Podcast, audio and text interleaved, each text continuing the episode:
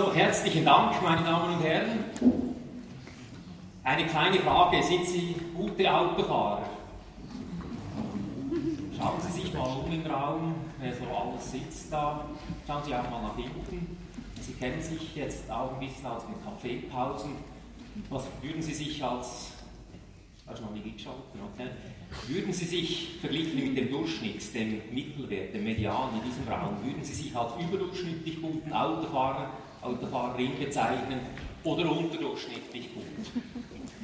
Wir machen eine kleine Abstimmung, bitte keine Stimmenthaltung, meine Damen und Herren. Wer von Ihnen würde sich als überdurchschnittlich guten, guten Autofahrer bezeichnen, Autofahrerin bezeichnen, verglichen mit dem Median in diesem Raum, Mittelwert in diesem Raum? Also muss ich schnell schauen, das sind etwa, glaube ich, 70 Prozent unterdurchschnittlich gut. Ah, doch, ja. Okay, Sie total durcheinander. Also, meine Damen und Herren, es ist etwa 60, 40. Aber sie sind verdammt gut. Weil normalerweise, wenn ich so eine Frage stelle, dann bezeichnen sich etwa 95% der Leute als überdurchschnittlich gut. Das ist der Normalfall. Man merkt, sie sind Statistiker, sie haben ein gutes Gespür für Realität, aber normalerweise, das mir noch nie passiert, so nah an 50 Normalerweise ist etwa 90 zu, zu 10 oder 95 zu 5 Prozent. Und das ist ein, ein normales Verhalten, das alle Menschen drin haben, außer sie, weil sie dass sich das wegtrainiert haben. Das ist die sogenannte Selbstüberschätzung. Wir überschätzen ständig unser Wissen und unsere Fähigkeiten. Wir überschätzen es eigentlich sehr selten oder gar nie. Äh, das hat man in hunderten von Studien herausgefunden. Es gab eine berühmte Studie aus Holland, da hat man Lehrer befragt, würden sie sich als überdurchschnittlich gute Lehrer oder unterdurchschnittlich gute Lehrer bezeichnen eine anonyme Befragung und da haben eben auch 90% der Lehrer gesagt, sie würden sich als überdurchschnittlich gut bezeichnen, ob schon etwa 50-50 herauskommen sollte. Wenn Sie französische Männer fragen, würden sie sich als überdurchschnittlich gute Liebhaber im Bett bezeichnen. Da geben 94% der französischen Männer an, sie würden sich als überdurchschnittlich gut bezeichnen kann nicht sein, müsste etwa 50-50 rauskommen. Also die französischen Männer überschätzen systematisch ihre Fähigkeiten im Bett. Aber normalerweise überschätzen wir uns alle mit unseren Fähigkeiten und unserem Wissen. Ausleben Sie, meine Damen und Herren, die total durcheinander gebracht haben. Jetzt. Übrigens, Männer sind ein bisschen anfälliger auf diesen Fehler als Frauen.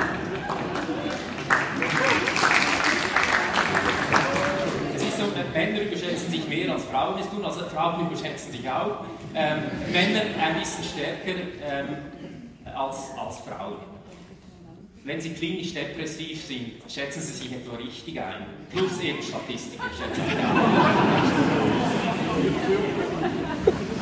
Wenn ich ein Projekt von mir habe, das kann man eben, das kann man eben aktiv verwenden, wenn man mal diesen Verhaltensfehler entdeckt hat, man kann das eben aktiv verwenden. Wenn ich ein Projekt von mir habe, und eine, ich überlege, wie lange dauert das wie schwierig wird das sein, dann rechne ich immer mental etwas drauf, eine Schwierigkeit, 30% Zeit drauf, drauf 30% Schwierigkeit drauf und dann liege ich etwa richtig, weil ich weiß, ich bin nicht so toll, wie ich denke, dass ich bin. Ähm, Sie müssen das nicht machen, ich, ich, ich muss das machen, äh, weil ich tendiere dazu, mich selbst zu überschätzen. Das heißt, je früher Sie verstanden haben, dass Sie weniger verstehen, als Sie glauben zu verstehen, desto mehr haben Sie schon verstanden von der Welt. Das ist so die Korrektur dieser Selbstüberschätzung. Nun, diese Geschichte der Selbstüberschätzung oder diese Frage des Autofahrens hat mich dann vor einigen Jahren zur Frage veranlasst, ja, wie viele so systematischen Verzerrungen von der Rationalität gibt es überhaupt? Wie viele so systematische Denkfehler gibt es überhaupt? Gibt es fünf oder gibt es 5000? Ich hatte keine Ahnung, es gab damals kein Buch darüber und ich wollte das einfach für mich selber wissen. Ich habe dann begonnen, Notizen zu machen.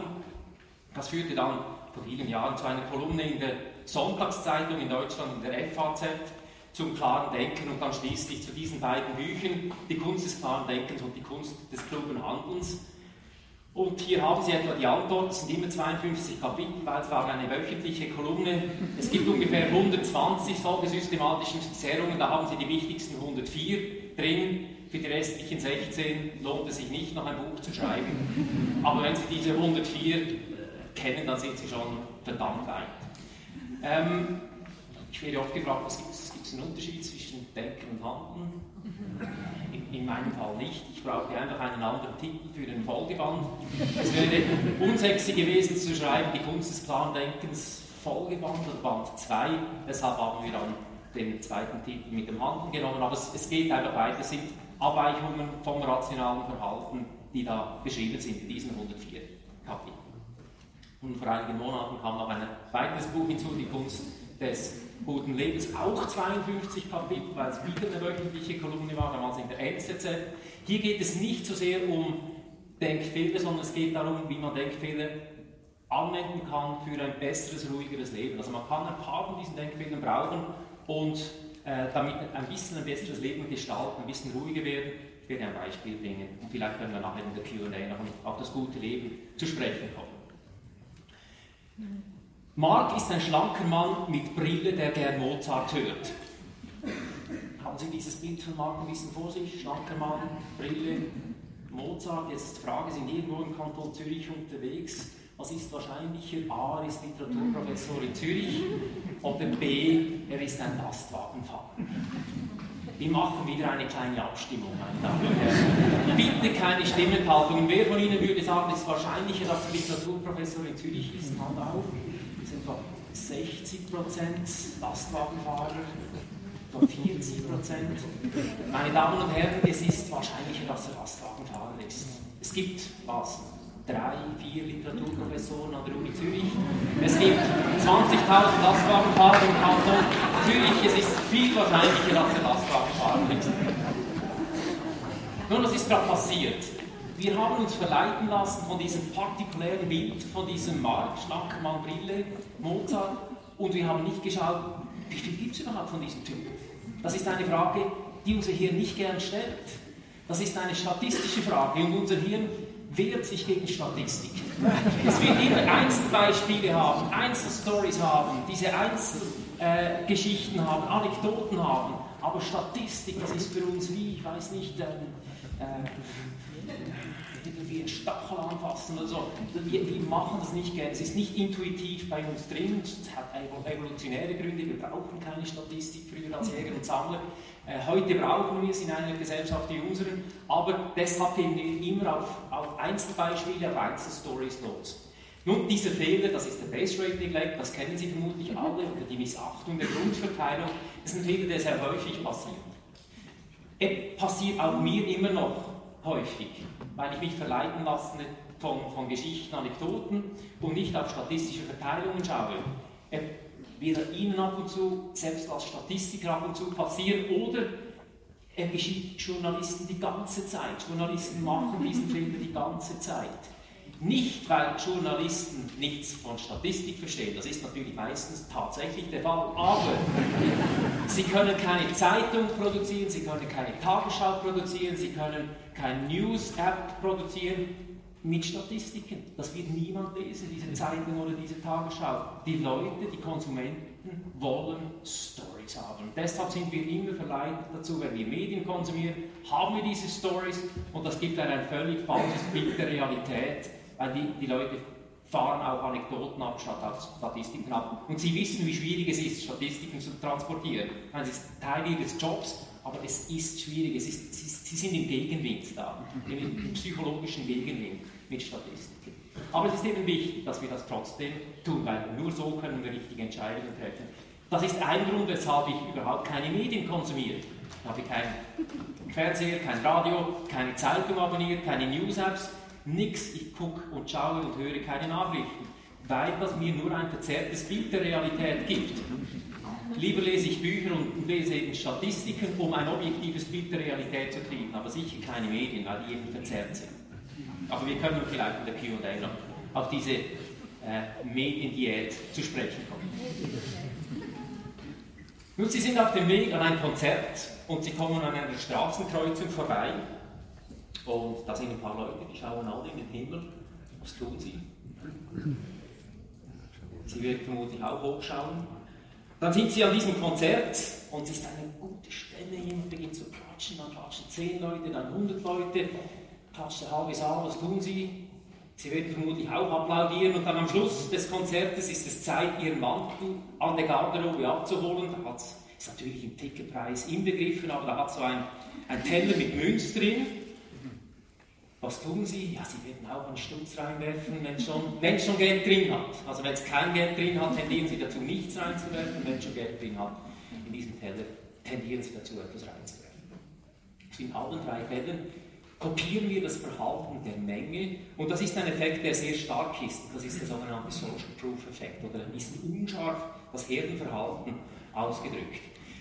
Je mehr Menschen eine bestimmte Meinung vertreten, desto richtiger erscheint uns diese Meinung, oder je mehr Menschen ein bestimmtes Verhalten an den Tag legen, desto richtiger erscheint dieses Verhalten, was natürlich völlig absurd ist, aber so ticken wir einfach mal. Das ist sehr, sehr tief in uns verwurzelt.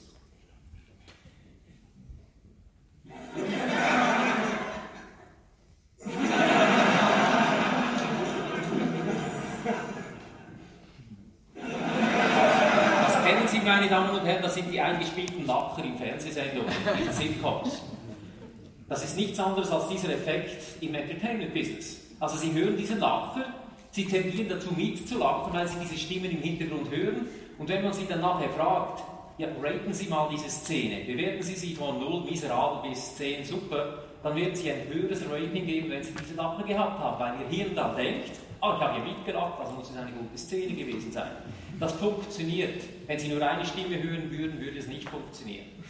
Ähm, aber das ist ein Beispiel, wie eben dieses Social Proof Effekt, dieses Massenverhalten uns antreiben kann, völlig absurde Sachen teilweise zu machen. Manchmal auch gute Sachen, aber teilweise absurde. Und wir müssen vorsichtig sein, dass wir dem nicht äh, in die Hände, als Opfer in die Hände fallen, diesen Social Proof Effekt. Jetzt die Frage ist, wie könnte man die Stärke dieses Effekts messen?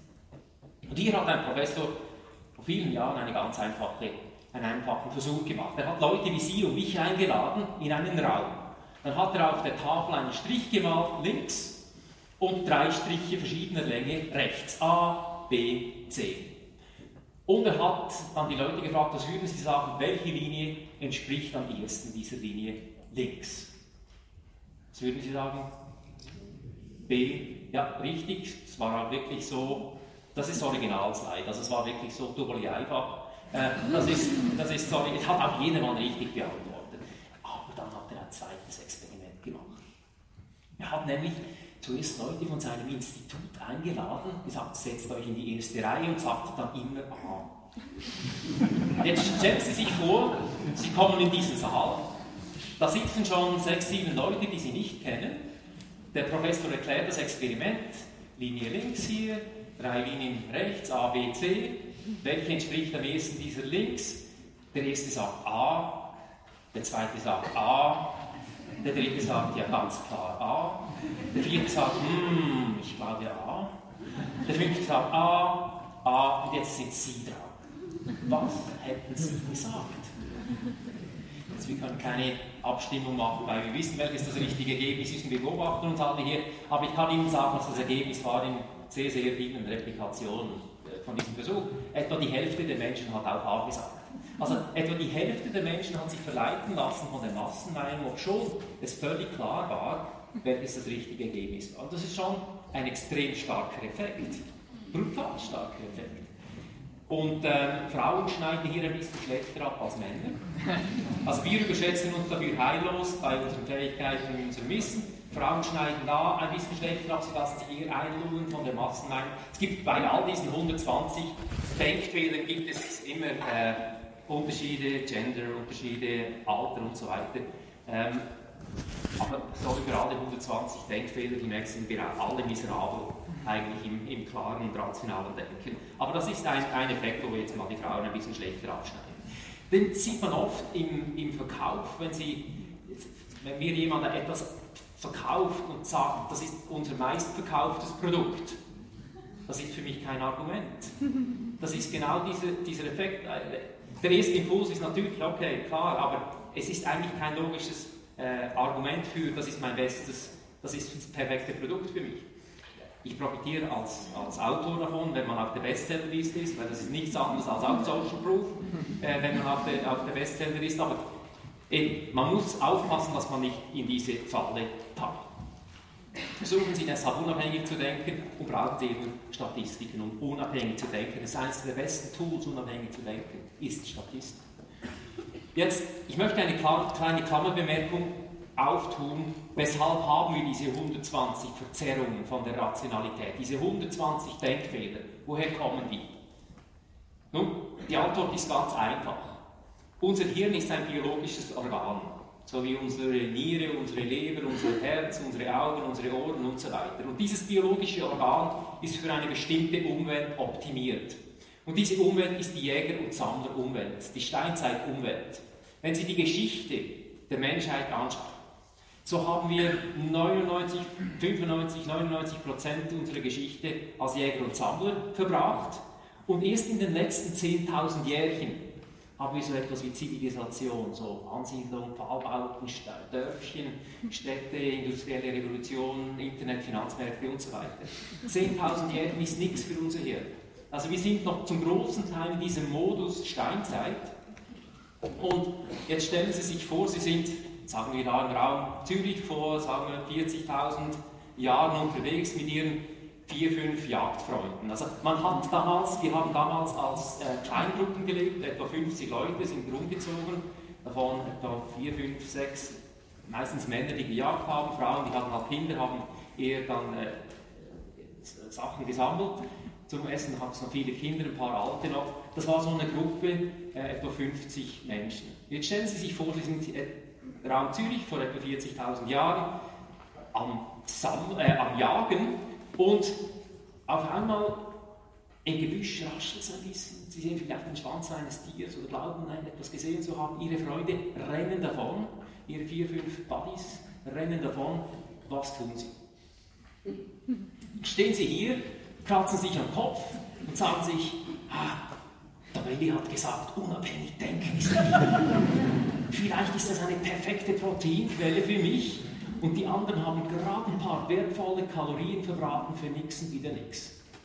Nein, wenn Sie so gedacht haben, und ich bin sicher, solche Leute hat es gegeben, dann sind Sie im Bauch dieses Tiers verschwunden mit großer Wahrscheinlichkeit und damit aus dem Genpool verschwunden.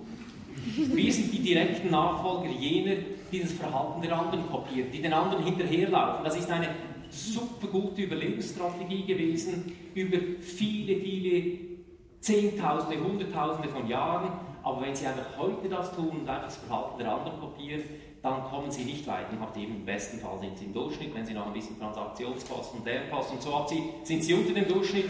Heute lohnt es sich unabhängig zu denken, aber es ist uns fremd. Wir tendieren im ersten Moment, im ersten Impuls, unbewusst dazu, das Verhalten der Mehrheit zu kopieren, das Verhalten der anderen zu kopieren. Übrigens, immer wenn ich von Jägern und Sammlern spreche, dann denken die Leute, ja, das sei irgend so komische Tiere gewesen. Nein, meine Damen und Herren, das sind unsere Großeltern, unsere Großeltern, unsere Großeltern. Also wir sind die direkten Bluts, wir haben keine anderen Vorfahren als die. Das sind unsere Leute und eben unser Hirn, unsere Software und Hardware ist halt noch ein Steinzeit, ist eine Steinzeitangelegenheit und deshalb passieren jetzt halt diese Denkfehler. Es kann gar nicht anders sein, weil diesen 10.000 Jahren, wo wir uns eine so komplexe Welt geschaffen haben, hat sich unser Hirn eben nicht massiv verändert. Zumindest erst, der erste Impuls. Wir können es dann übersteuern mit unseren Frontal Lobes hier. Aber der erste Impuls ist immer ein Steinzeitimpuls. So, Klammerbemerkung zu, deshalb haben wir diese Abweichungen vom rationalen Verhalten. Ich möchte Ihnen ein Experiment schildern, das eine Professorin in Harvard gemacht hat. Stellen Sie sich vor, das sei eine Kopiermaschine hier und sie hat ein Blatt Papier genommen, ist zum Vorder hat, sich, hat gewartet, bis eine Schlange äh, sich gebildet hat, ist zum Vordersten hingegangen und hat gefragt, könnten Sie mich bitte reinlassen? Was denken Sie, was haben die Leute gesagt? No. Hinten anstehen. Haben die meisten gesagt, das war in Harvard, ähm, aber es war eigentlich zu erwarten, hinten anstehen, weil die anderen Leute standen ja auch an. Also Völlig klar. Aber sie hat ein zweites Experiment gemacht. Wieder hat sie gewartet, bis sich eine Schlange gebildet hatte, hat ein Blatt Papier genommen, ist zum Vordersten hin und hat gefragt, könnten Sie mich bitte reinlassen? Ich es brisant. Ich bin in Eile. Was denken Sie, wir haben die Leute jetzt Also es war Boston, die Leute sind nett dort, etwa 60, 70 Prozent der Leute haben gesagt, ja, macht Sie Papier. Ich war auch schon froh, ich war in Eile, jemand hat mich vorgelassen, das ist ein guter Grund, machen Sie Papier. Ich weiß nicht, ob das in der Schweiz passiert wäre, aber äh, so ist dort passiert. Äh, und dann hat sie ein drittes Experiment gemacht. Wieder hat sie gewartet, bis sich eine Schlange gebildet hat, ist zum vordersten hin und hat gefragt, könnten Sie mich bitte reinlassen, ich möchte nur schnell ein paar Kopien machen. Lustigerweise haben wieder etwa 60 bis 70 Prozent der Leute gesagt, ja machen Sie. Ob schon es doch ein völlig nichtssagender Grund war, weil alle standen ja an, Kopien zu machen. Also ein völlig nichtssagender Grund und trotzdem hat es irgendwie funktioniert. Und diese Professorin wusste dann nicht, ja, was, was mache ich jetzt mit dem, was, was bedeutet das jetzt überhaupt? Das hat das Experiment mehrmals wiederholt es kam immer etwa dasselbe raus. Und was rauskam war, es ist nicht so wahnsinnig wichtig, wie stichhaltig ein Grund ist, Hauptsache es wird ein Grund geliefert. Also Sie müssen den Leuten einen Grund liefern, aber muss nicht unbedingt stichhaltig sein. Nun, sagen Sie natürlich, wir sind alles sehr, sehr rationale Statistiker, das wird uns nie passieren. Sie sind am Flughafen in Zürich und dann heißt es, Ihr Flug nach New York ist um vier Stunden verspätet. Das macht Sie rasend. Aber wenn es heißt, Ihr Flug nach New York ist aus betrieblichen Gründen um vier Stunden verspätet, dann sagen Sie sich, okay, betriebliche Gründe kann ich irgendwie, kann ich irgendwie verstehen, kann passieren. Völliger Bullshit-Grund, weil alle Verspätungen sind immer betriebliche Gründe, ähm, aber sie sind einigermaßen zufriedengestellt mit dieser Bullshit-Begründung. Und so können Sie es an Beispielen und Beispielen zeigen, es ist nicht so wahnsinnig wichtig, wie stichhaltig der Grund ist, aber sie müssen einen Grund den Leuten liefern. Das, das nennt man Because Justification auf Englisch, also das Wort Because oder weil, und dann ist es nicht so wahnsinnig wichtig, was kommt, es muss was kommen. Es muss was kommen. Der Irrtum. Ich habe meine Frau beobachtet, wie sie schwarze von blauer Wäsche getrennt hat. Also ich habe zwei Häufchen gemacht, blaue Wäsche, äh, schwarze Wäsche. Und ich weiß nicht, trennt da jemand schwarz von blau von Ihnen? Also ich habe mal, es sind etwa ein halbes Prozent der Bevölkerung, die das auch machen. Die das auch machen. Ähm, ich habe sie dann gefragt, Schatz, warum trennst du schwarze Wäsche von blauer Wäsche? Und sie sagte, ja, weil ich es gern getrennt wasche. Und ich, okay, alles klar. Vielen Dank, bis ich realisiert habe, dass genau dieser Denkfehler ist eine, ist eine völlige Bullshit-Begründung, aber ich war zufriedengestellt. Also, meine Damen und Herren, ähm, überschätzen Sie nicht die Kraft guter Argumente in der Politik. Es braucht manchmal gar nicht gute Argumente, es muss einfach was kommen. Es ist einfach was kommen. Wer von Ihnen bezahlt gerne Parkbussen? Ich habe mich früher immer enerviert an diesen Parkbussen. Ich wohne in der Stadt Bern, habe ein Office in der Altstadt, hinfahren, schnell, auch wenn ich nur mal etwas holen schnell im Büro möchte, schnell hoch, runter, nach zwei Minuten hat man schon äh, eine Parkbusse, 40 Franken, das hat mich früher aufgeregt, diese Parkbussen. Und ähm, meine Frau und ich haben jetzt eine andere Strategie. Und zwar ist unsere Strategie die folgende. Immer am Anfang des Jahres bestimmen wir einen Betrag, den wir am Ende des Jahres einer Stiftung spenden. Minus alle Parkbussen. Und heute, wenn wir eine Parkbusse kriegen, sagen wir uns, okay, unschön, aber die 40 Franken kriegt halt die Stiftung, diesen Betrag, minus 40 Franken, die 40 Franken gehen zum Staat, ist ja auch eigentlich ein guter Zweck. Und, und alle sind glücklich und ich rege mich nicht mehr auf. Das passiert vielleicht drei, vier Mal im Jahr. Soll man natürlich nicht übertreiben, aber es ist ein Weg, einen Denkfehler auszunutzen für die eigene Beruhigung. Und diese Denkfehler, den nennt man mentale Buchhaltung. Mentale Buchhaltung ist etwas, das äh, worüber schon seit 30 Jahren geschrieben wird. Es gilt als klassischer Denkfehler. Richard Taylor, der letztes Jahr den Nobelpreis bekommen hat in der Ökonomie, hat genau diesen Fehler äh, entdeckt.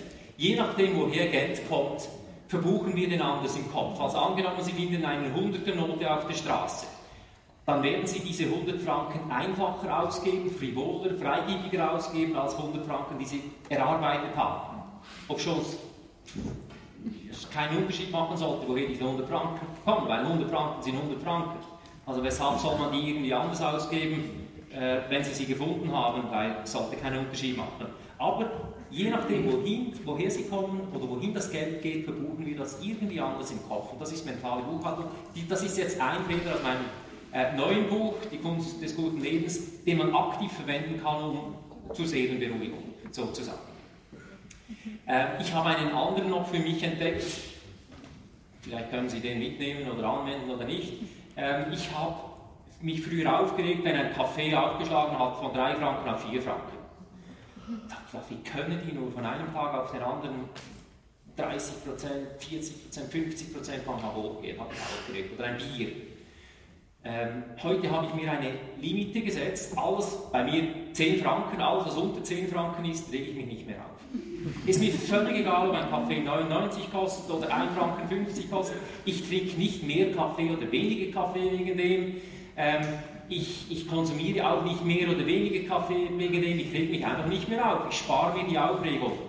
Und mein Portfolio an der Börse ich bin sicher, das schwankt mit jeder Sekunde mehr als der Preis dieses Kaffees und da lege ich mich ja auch nicht jede Sekunde auf, wenn es hochgeht oder runter geht während des ganzen Tages. Also lege ich mich beim Kaffee auch nicht auf. Es muss nicht 10 Franken sein, es kann auch 5 Franken sein als Limit, aber setzen Sie sich so ein Limit, wo Sie sich nicht mehr aufregen, weil es lohnt sich nicht, wegen diesen kleinen Beträgen sich aufzuregen. Also das hat auch mit mentaler Buchhaltung zu tun, zur einig, zum eigenen Seelenfrieden. Das ist das erste Strahlenflugzeug, Passagierstrahlenflugzeug, das in Serie gebaut wurde. Das ist eine De Havilland Comet One, ein britisches Flugzeug, das 1953 auf den Markt kam. Und dieses Flugzeug sieht super schön aus, aber es war unsicher. Kurz nach der Inbetriebnahme gab es einen Unfall in Calcutta in Indien Zwei Wochen danach stürzte ein Flugzeug über der Insel Elba ab und nochmal zwei Wochen später vor Neapel, kurz vor dem Anflug auf Neapel, stürzte es wieder ab. Die Flugzeuge sind in der Luft zerbrochen, aus mysteriösen Gründen, und alle Menschen sind jeweils äh, gestorben. Und dann hat man die Flotte gegroundet und hat versucht herauszufinden, was ist denn da los? Warum zerbrechen diese Flugzeuge in der Luft? Und nach drei Wochen hat man nichts gefunden, dann hat man sie wieder in Betrieb genommen. Und wieder zwei Wochen später stürzte wieder ein Flugzeug ab, alle Insassen, alle Passagiere wurden getötet. Und das war der Moment, diese Flotte endgültig zu grounden. Und was man dann nach langer, langer Recherche herausgefunden hat, war folgendes. An diesen Scheiben, diese Scheiben sehen Sie, die sind so rechteckig, an diesen Ecken haben sich kleine Risse gebildet die über den Rumpf gegangen sind und mit dem Druckausgleich in der Kabine, da bewegt sich ja die Kabine ständig ein bisschen. Sie dehnt sich aus, wird zusammengepresst, dehnt sich aus. Da haben sich diese Risse immer vergrößert, bis es zum Zusammenbrechen des Flugzeugs geführt hat. Darum haben Sie, wenn Sie heute in ein Flugzeug steigen, abgerundete Fenster. Oder anders gesagt, wenn Sie einsteigen und Sie sehen eckige Fenster, steigen Sie wieder aus. Aber ein viel wichtigerer Effekt dieser Comet One war das. Und zwar hat da ein Untersucher, ein australischer Mann, hat gesagt, wir müssen besser herausfinden, warum Flugzeuge abstürzen. Wir müssen etwas bauen, das einen Absturz überlebt, das möglichst viele Daten aufzeichnet, damit wir viel, viel sicherer sein können, woran es liegt. Also der sogenannte Flugschreiber, die Blackbox, der Flight Data Recorder, wurde entwickelt und wurde innerhalb von wenigen Jahren auf allen Flugzeugen, Passagierflugzeugen obligatorisch. Und das hat zu einer höheren Flugsicherheit geführt als fast alle Errungenschaften in der Flugindustrie. Weil heute bei jedem Unfall kann man den bergen, wenn man den irgendwie findet, und jeder Absturz macht jeden, Zusatz, jeden zukünftigen Flug sicherer. Also so unglücklich ich bin, wenn es einen Flugzeugabsturz gibt, ist ein Teil meiner Seele auch glücklich, weil ich weiß, jeder zukünftige Flug wird jetzt ein bisschen sicherer, weil man wieder irgendein Problem behoben hat auf allen Flugzeugen der Welt. Also das ist diese Blackbox. Das Problem ist, diese Blackbox ist eine so geniale Erfindung und so, ein, eine einfache Erfindung, aber keine andere Industrie hat eine Blackbox. Eine andere Firma, ein Schuhproduzent, eine Bank, was auch immer, die haben keine Blackbox. Die machen eine Fe einen Fehler und dann, wenn der Fehler passiert ist, sagt man, ja, Vergessen wir es, die Zukunft ist vorne. Wir schauen jetzt nicht und analysieren diese Fehler. Die Zukunft liegt vorne. Meistens ist auch ein neues Team an Bord. Wir müssen äh, nach vorne gucken und weitermachen. Und ich habe mir, und vielleicht können Sie das auch brauchen, eine Art Blackbox für mein eigenes Leben gebaut. Und die sieht folgendermaßen aus. Das ist eigentlich ein Notizbuch. Und wenn immer ich eine Entscheidung treffe, eine große Entscheidung, also nicht jetzt soll ich einen Coke mit oder ohne, soll ich Coke Zero oder nicht, sondern eine wichtige Entscheidung treffen, dann schreibe ich rauf, was sind meine Annahmen, was ist mein Denkprozess, was erwarte ich und schreibe das auf. Und wenn es dann falsch geht, dann gehe ich zurück und schaue mir diesen Fehler an und versuche wirklich zu eruieren, wo habe ich falsch gedacht. Waren die Annahmen falsch? Habe ich da irgendwas Falsches gedacht? Und so werde ich mit jeder Falschentscheidung, mit jedem meiner Misserfolge, werde ich ein bisschen besser. Und mit der Zeit weiß ich, wer meine Schwächen sind und kann die vielleicht ein bisschen umgehen, indem ich jemanden zur Hilfe nehme, der eben dieses Gebiet abdecken kann oder indem ich einfach vorsichtiger werde bei meinen Entscheidungen. Und so ist jede Falschentscheidung macht mich ein bisschen besser. Aber es ist unheimlich schwierig psychologisch, die Nase in die eigenen Fehler zu stecken. Das machen Privatpersonen nicht gern. Es ist hart. Und Organisationen machen es überhaupt nicht gern. Aber wir sollten es tun. Wir sollten uns ein Beispiel nehmen von der Flugindustrie, weil dort funktioniert es und es wird in allen anderen Organisationen auch funktionieren, wenn wir wirklich aufschreiben, welches unsere Fehler sind. Und man muss sehr detailliert sein. Nicht einfach, ich war nervös, sondern man muss wirklich spezifisch sein. Erst dann lernt man etwas. Also wenn Sie Ihre Fehler nicht punktgenau identifizieren, werden Sie es immer wieder machen. Und so, ein solcher ist, ist ist keine Sache, es ist ein Notizpapier, man muss einfach die Disziplin haben, es zu machen. Und sie werden bessere Entscheidungen treffen für ihr Leben, aber auch für ihre Karriere, wenn sie das, wenn sie das befolgen. Blackbox denken kann man sagen, Postmortem, Premortem, gibt viele Spielvarianten, das zu bezeichnen. Nachdem er 1918 den Nobelpreis für Physik bekommen hatte, vor genau 100 Jahren, ging Max Planck quer durch Europa durch und quer durch Deutschland hindurch und hielt in jeder Stadt denselben Vortrag zur neu entwickelten Quantenmechanik, für die er eben diesen Nobelpreis bekommen hatte vor 100 Jahren. Quantenmechanik ist eine Theorie, die beschreibt, wie sich die kleinsten subatomaren Partikel bewegen. Und er fuhr nicht selber durch Deutschland hindurch, er hatte einen Fahrer, einen Chauffeur, und dieser Chauffeur saß jeweils auch im, im Raum. Und mit der Zeit kannte der Chauffeur diesen Vortrag auswendig. Und eines Abends, sie waren in München, ging der Chauffeur zu Max Planck und fragte Professor Planck, wird es Ihnen nicht langweilig, immer denselben Vortrag zu haben? Warum tauschen wir nicht unsere Rollen heute an, hier in München? Ich gehe auf die Bühne, ich halte den Vortrag zur Quantenmechanik, Sie können meinetwegen in der ersten Reihe sitzen, die Chauffeursmütze auf, gebe Ihnen eine Chauffeursmütze. Das gäbe uns doch beiden ein bisschen Abwechslung und Sie könnten ein bisschen relaxen. Und Professor Planck überlegte eine Weile und sagte dann, okay, probiert es.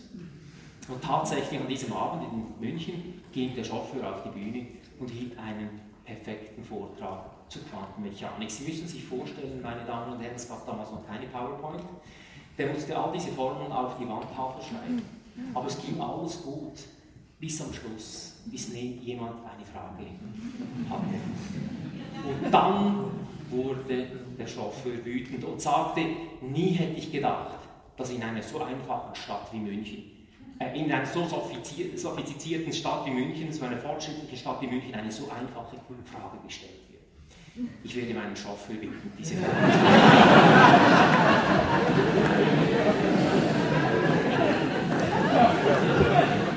Ich weiß nicht, ob die Geschichte stimmt, das ist eine Anekdote. Ähm, aber sie wurde überwiesen äh, von, von Charlie Munger, das ist die, die, rechte Hand von Warren Buffett, von diesem Investor, und er nennt das Chauffeurwissen. Chauffeurwissen und richtiges Wissen. Es gibt Chauffeurwissen und es gibt richtiges Wissen. Chauffeurs sind Leute, die eigentlich keine Ahnung haben von dieser Sache, über die sie reden, aber einfach perfekt plaudern können. Das ist Chauffeurwissen. Und meine Damen und Herren, es gibt sehr viele Chauffeurs da draußen. Es gibt viele Chauffeurs in Ihrem Bereich und es gibt noch viel mehr Chauffeurs in allen anderen Bereichen da draußen. Leute, die perfekt reden können, aber nicht wirklich etwas verstehen. von der Sache. Und Sie müssen einen weiten Bogen machen um diese Chauffeurs. So gesamtgesellschaftliche Chauffeurs sind beispielsweise Journalisten. Ähm, besonders Finanzjournalisten, diese armen Kerle, müssen dann immer irgendwie was sagen. Meine, die sind on air, dann steigt die Börse um ein halbes Prozent oder die fällt um ein halbes Prozent. Eine völlig triviale Abweichung von der, von, von der normalen Baseline. Und die müssen dann irgendeinen Grund sagen. Das ist wieder Because Justification, kommt auch mit, wieder mit rein. Man muss dann was sagen, man muss dann irgendeine Bullshit-Begründung liefern. Natürlich gibt es keinen Grund für eine halbe prozentige oder ein Prozent äh, Abweichung beim Dow Jones oder beim SMI und irgendwie ein Börsenindikator, das sind rein zufällige Bewegungen. Da gibt es keinen Grund, aber die müssen dann immer etwas sparen. Und das sind so Chauffeurs. Also Journalisten sind gesellschaftliche Chauffeurs zum großen Teil. Es gibt Journalisten, die wirklich was verstehen von ihrem Fachbereich und es gibt eben leider viele, die viel zu viel abdecken und, und einfach nur schlafen. Verbunden mit diesem Chauffeurswissen gibt es eine andere Tendenz, und das ist die Plaudertendenz, wenn wir etwas nicht wissen, wenn jemand uns eine Frage stellt und wir haben die Antwort nicht, tendieren wir dazu, trotzdem was zu sagen. Ich habe ein Video gefunden online, ein YouTube-Video, das, das perfekt das symbolisiert. Und zwar wurde jetzt diese Schönheitswettbewerbe, diese Schönheitsköniginnenwettbewerbe, und diese Damen müssen ja immer Fragen beantworten. Ich habe nie verstanden, warum. Also es ist ja nicht ihr Kerngebiet. Ähm, aber die müssen, die müssen trotzdem die Fragen beantworten. Diese Dame wurde gefragt, Warum denken Sie, dass etwa ein Fünftel der Amerikaner die USA nicht auf einer Weltkarte findet? Also offenbar 20% der Amerikaner, da können Sie eine Weltkarte nehmen und die können nicht sagen, das ist die USA da drauf. Und hören Sie mal, wie konzis diese Dame diese Frage beantwortet. Sie ist auf Englisch, also hören Sie genau zu. Recent polls have shown a fifth of Americans can't locate the US on a world map. Why do you think this is?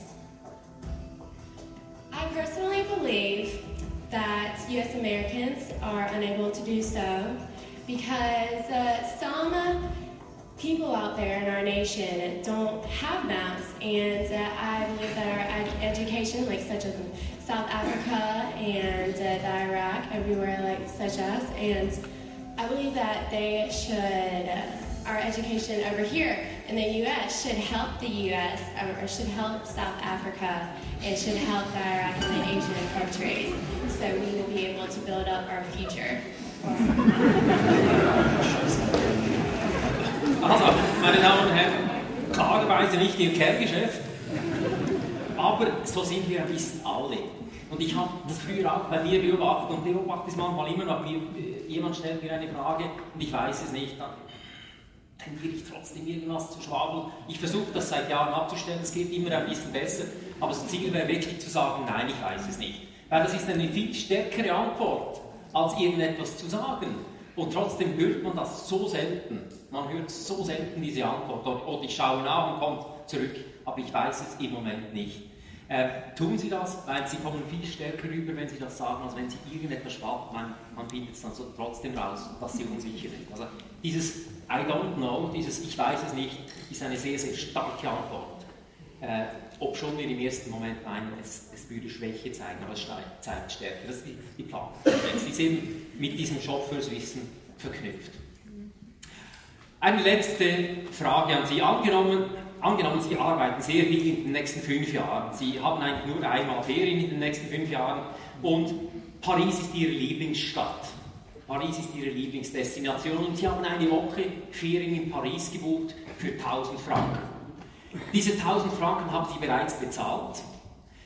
Sie können es nicht annullieren, Sie können es nicht stornieren, Sie können das Datum nicht schieben und Sie müssen gehen, Sie können nicht Ihren Cousin schicken, Sie müssen gehen, sonst haben Sie die 1000 Franken in den Sand gesetzt. Dummerweise haben Sie auch Rom gebucht in derselben Woche für 4000 Franken. Auch schon wieder bezahlt, Sie können es nicht stornieren, Sie können das Datum nicht schieben, Sie können nicht Ihre Schwiegermutter schicken, Sie müssen gehen, sonst haben Sie die 4000 Franken in den Sand gesetzt. Rom ist auch eine schöne Stadt, aber es ist nicht Ihre Lieblingsstadt, auch eine schöne Stadt die gleiche Hotelkategorie. Und alles andere sonst ist gleich. Und die Frage ist jetzt, wohin gehen Sie? Gehen Sie nach Paris oder gehen Sie nach Rom? Also, um es zu verdeutlichen, gehen Sie nach Paris, Ihre Lieblingsstadt, und verzichten Sie auf die 4000 Franken, die Sie für Rom bezahlt haben. Oder gehen Sie nach Rom und Sie verzichten auf die 1000 Stutz, die Sie für Paris bezahlt haben. Wir machen die letzte Abstimmung. Wer von Ihnen geht nach Paris und Sie verzichten auf die 4000, die Sie für Rom bezahlt haben? Etwas 70, 80 Prozent. Wer von Ihnen geht nach Rom und Sie verzichten auf die 1000, die Sie für Paris bezahlt haben? Etwa, ja, es ist 80, 20. Meine Damen und Herren, das beste Ergebnis, das ich je gesehen habe, es, gehen Sie nach Paris, weil gesamthaft haben Sie 5000 Franken bezahlt, die kriegen Sie nicht wieder zurück. Also gehen Sie dorthin, wo Sie am meisten Happiness haben, nämlich bei Definition Paris. Also Sie, ich gratuliere Ihnen, 80% hatte ich noch nie, normalerweise sind es 50-50. Ähm, also Sie sind wirklich sehr, sehr gut. Das ist, Sie kennen es, das ist die Sunk-Cost-Fallacy. Sankkosten sind Kosten, die aufgelaufen sind, die Sie nicht zurückholen können, die dürfen natürlich keine Rolle spielen bei Ihrer Entscheidung und dummerweise spielen Sie immer hinein, so unbewusst spielen Sie manchmal hinein, aber die dürfen keine Rolle spielen. Meine Frau und ich haben Kinokarten gekauft, online für 30 Franken. Und wir wohnen in Bern und wir sind da runter zur Aare hinspaziert und es war ein wunderschöner Abend, wunderschöner Sonnenuntergang und ich sagte zu meiner Frau, Schatz, wollen wir jetzt wirklich in dieses Kino reinsitzen? Warum schauen wir uns nicht diesen wunderschönen Sonnenuntergang an? Doch einmalig. Und meine Frau sagt, ja Schatz, das würde ich auch gern tun. Aber wir haben nicht einfach so 30 Stutz für nichts wieder nichts ausgegeben. Und ich sagte zu meiner Frau, Schatz, das ist ein klassischer Denkfehler. Auch nicht so gut an. Aber wenn Sie es durchrechnen, ist es eben schon so. Es ist ein Denkfehler. Äh, wenn Sie, alle, wenn Sie die Erfolgsrechnung machen, alle positiven Aspekte des Films minus die 30 Franken, die der Film gekostet hat, dann bleibt irgendwas übrig. Äh, vergleichen Sie das mit dem Sonnenuntergang, alle positiven Aspekte des Sonnenuntergangs minus die 30 Franken, die Sie ja eh ausgegeben haben, also die dürfen eigentlich, das gleicht sich aus, darf keine Rolle spielen. Wir waren beide der Meinung, eigentlich würde uns der Sonnenuntergang glücklicher machen. Nun, wir sind dann trotzdem ins Kino gegangen. ähm, klassisches Beispiel Concord. Es war von Anfang an klar, relativ früh klar, das Ding wird kein Geld verdienen. Und trotzdem hat man dann Geld reingeworfen, also die Politiker haben Geld nachgeworfen, diesem Projekt mit der Begründung Doppelpunkt. Jetzt haben wir schon so viele hundert Milliarden Francs und Pfund rein investiert, jetzt können wir es doch nicht stoppen. Nein, das ist eine falsche Begründung. Es muss eine andere Begründung her, aber die zählt sicher nicht, weil das sind Sankkosten. Wie viele hundert Millionen Sie schon verbaut haben, darf keine Rolle spielen bei Ihrer Entscheidung, weitermachen oder nicht weitermachen. Ich muss was anderes sehen. Hauptsache die Begründung, egal. Ja, das, genau, das ist das. Das ist das. Aber es ist, das ist eben noch stärker. Da kommt noch eine Pseudo-Rationalität hinzu, äh, ob so eben nur Pseudo, eine falsche Rationalität des Anpasses. Aber da haben Sie recht, die spielen ja alle zusammen, diese Denkfehler. Weil unser Hirn ist nicht so compartmentalized, die, diese, diese Regionen kommunizieren miteinander. Und deshalb linken die alle, sind die alle vernetzt miteinander, die Denkfehler. An der Börse sehen Sie es noch und noch. Sie haben eine Aktie gekauft, plötzlich verliert die im Wert. Und dann sagen Sie, jetzt kann ich doch diese Aktie nicht verkaufen, jetzt habe ich schon so viel Geld mit dieser Aktie verloren. Ja, wie viel Geld Sie verloren haben mit dieser Aktie darf keine Rolle spielen. Erst ab jetzt was sind die Aussichten, dass diese Aktie hochgeht oder runtergeht? Aber wie viel Geld Sie bezahlt haben dafür, was der Einstandspreis war, darf überhaupt keine Rolle spielen bei Ihrer Entscheidung. Dummerweise spielt es immer wieder rein, aber Sie werden damit falsche Entscheidungen treffen. Ich, ich rege mich jedes Mal auf, wenn ich am Ende des Jahres von meiner Bank so ein Depotauszug bekomme und da steht drauf, wie ich bezahlt habe pro Position. Ich will das gar nicht wissen. Ich versuche immer noch zu vergessen, was ich bezahlt habe für eine Aktie, weil nur ab jetzt zählt ähm, bei diesen Aktien. Meine Frau hat Pumps gekauft, das sind äh, also Schuhe mit, mit hohen Absätzen, für teures Geld, irgendwie 300 oder 400 Franken. Und, also nicht mein Geld, ihr Geld, aber trotzdem, ähm, wir wollten ausgehen und sie schlüpft in diese Schuhe rein und ich sah, dass die schmerzen. Und ich fragte meine Frau, Schatz, willst du diese Schuhe jetzt wirklich tragen? Weil ich sehe, dass die wehtun du hast doch tonnenweise andere Paar Schuhe, die ebenso hohe Absätze haben, das siehst du ebenso gut aus, die sind eingetragen, die sind, die sind bequemer. Und sie sagten, ja Schatz, ich habe doch nicht einfach so jetzt 300 Franken für nichts und wieder nichts ausgegeben. Und ich sagte, Schatz, das ist ein klassischer Denkfehler. Sie fragt sich jetzt, warum ich noch verheiratet bin. Einfach um zu testen, ob es die Sanktkost-Fallacy ist, fragte ich sie dann, angenommen, diese Schuhe hätten nur 10 Franken gekostet, würdest du sie jetzt tragen oder nicht? Dann sagte sie, nein, natürlich nicht, dann würde ich sie wegschmeißen. Aber genau die Sandpass-Fallacy. ähm, sie hat sie dann trotzdem angezogen und wir hatten einen schönen Abend. So, meine Damen und Herren, wir haben ein paar von diesen 120 Denkbildern angeschaut miteinander, die Selbstüberschätzung, wo sie wirklich gut sind, die Missachtung der Grundverteilung, der Social Proof, wo wir das Verhalten der Menge kopieren, dieser Weil-Irrtum, also diese Bullshit-Begründung, die mentale Buchhaltung, die man aktiv verwenden kann, um ein bisschen eine, innere Beruhigung zu finden, die Blackbox, also die äh, Entscheidungen aufschreiben, das Chauffeurwissen und dann am Schluss noch die Soundpost Fallacy, das waren das etwa acht.